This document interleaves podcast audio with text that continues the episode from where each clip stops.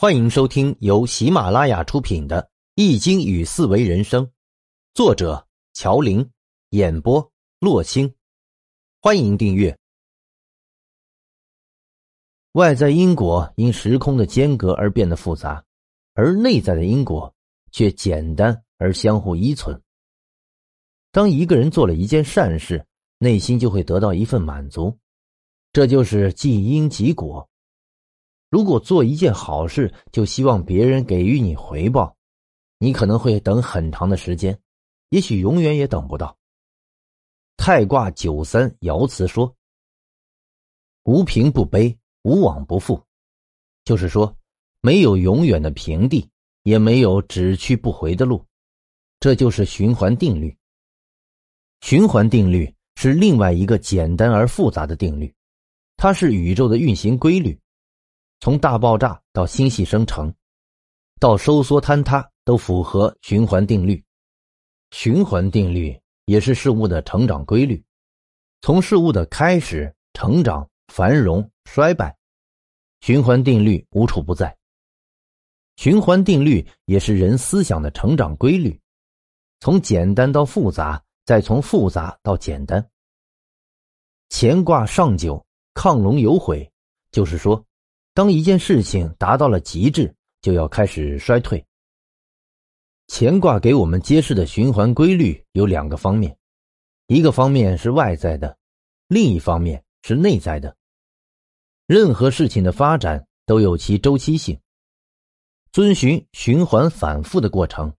这就像中国朝代的演变，二百年到三百年一个周期，朝代更替，循环不断。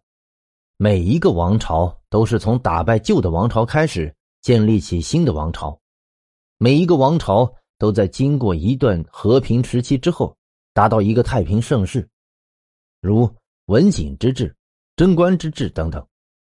但在一个盛世之后，紧随而来的却是衰败，就是一个王朝的灭亡。但这仅仅是外在循环的现象，在朝代更替的表面现象背后。是封建政权内部的弊病和循环反复，比如政权的贪婪和腐败，这是中国历朝历代一直循环不断的根本问题。一个新的王朝诞生后，其统治机构都是简单而高效，百姓赋税低，受干预少，可以一心致力于生产经营，因此国家很快得到繁荣。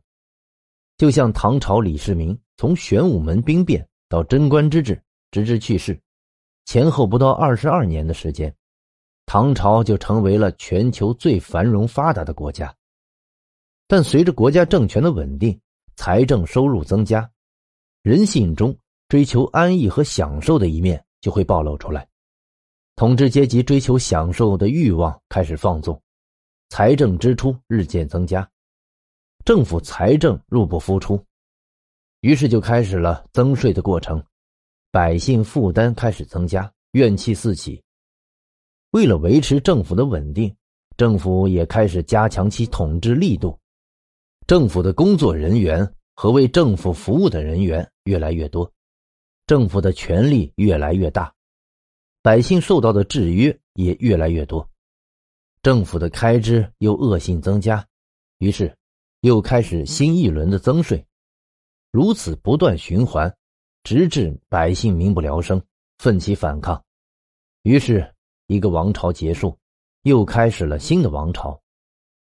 这就是中国王朝更替内在的权力和欲望的循环。循环定律是不可抗拒的，不可抗拒的循环就像我们的人生：从婴儿到少年，从少年到青年，从青年到中年，从中年到老年。最终走向死亡。循环定律也是可以延缓的，这就是《易经》的乐观向上的精神。《易经》只说元、亨、利、贞，而不说坏，这就是文言解说亢龙有悔时所说的：“亢之为言也，知进而不知退，知存而不知亡，知得而不知丧，其为圣人乎？”知进退存亡而不失其正者，其为圣人乎？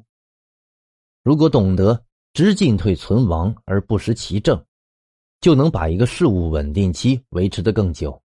如果懂得知进退存亡而不失其正，中国的历史就不会走王朝不断更替循环的老路。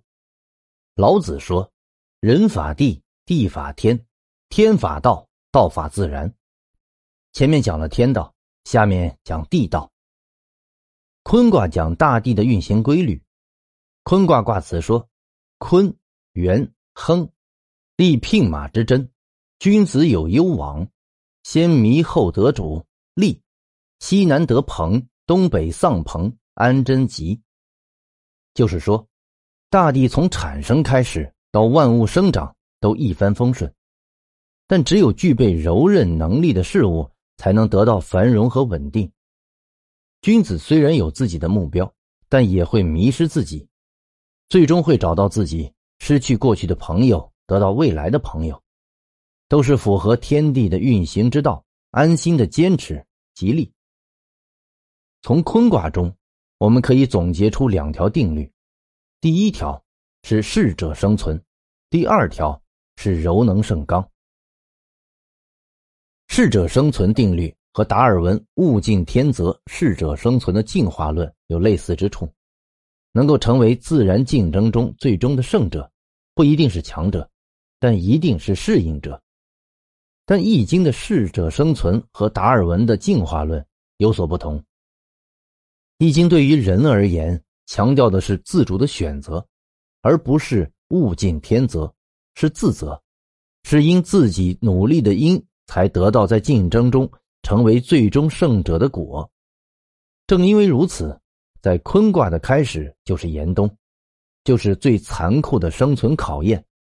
吃尽苦中苦，方为人上人。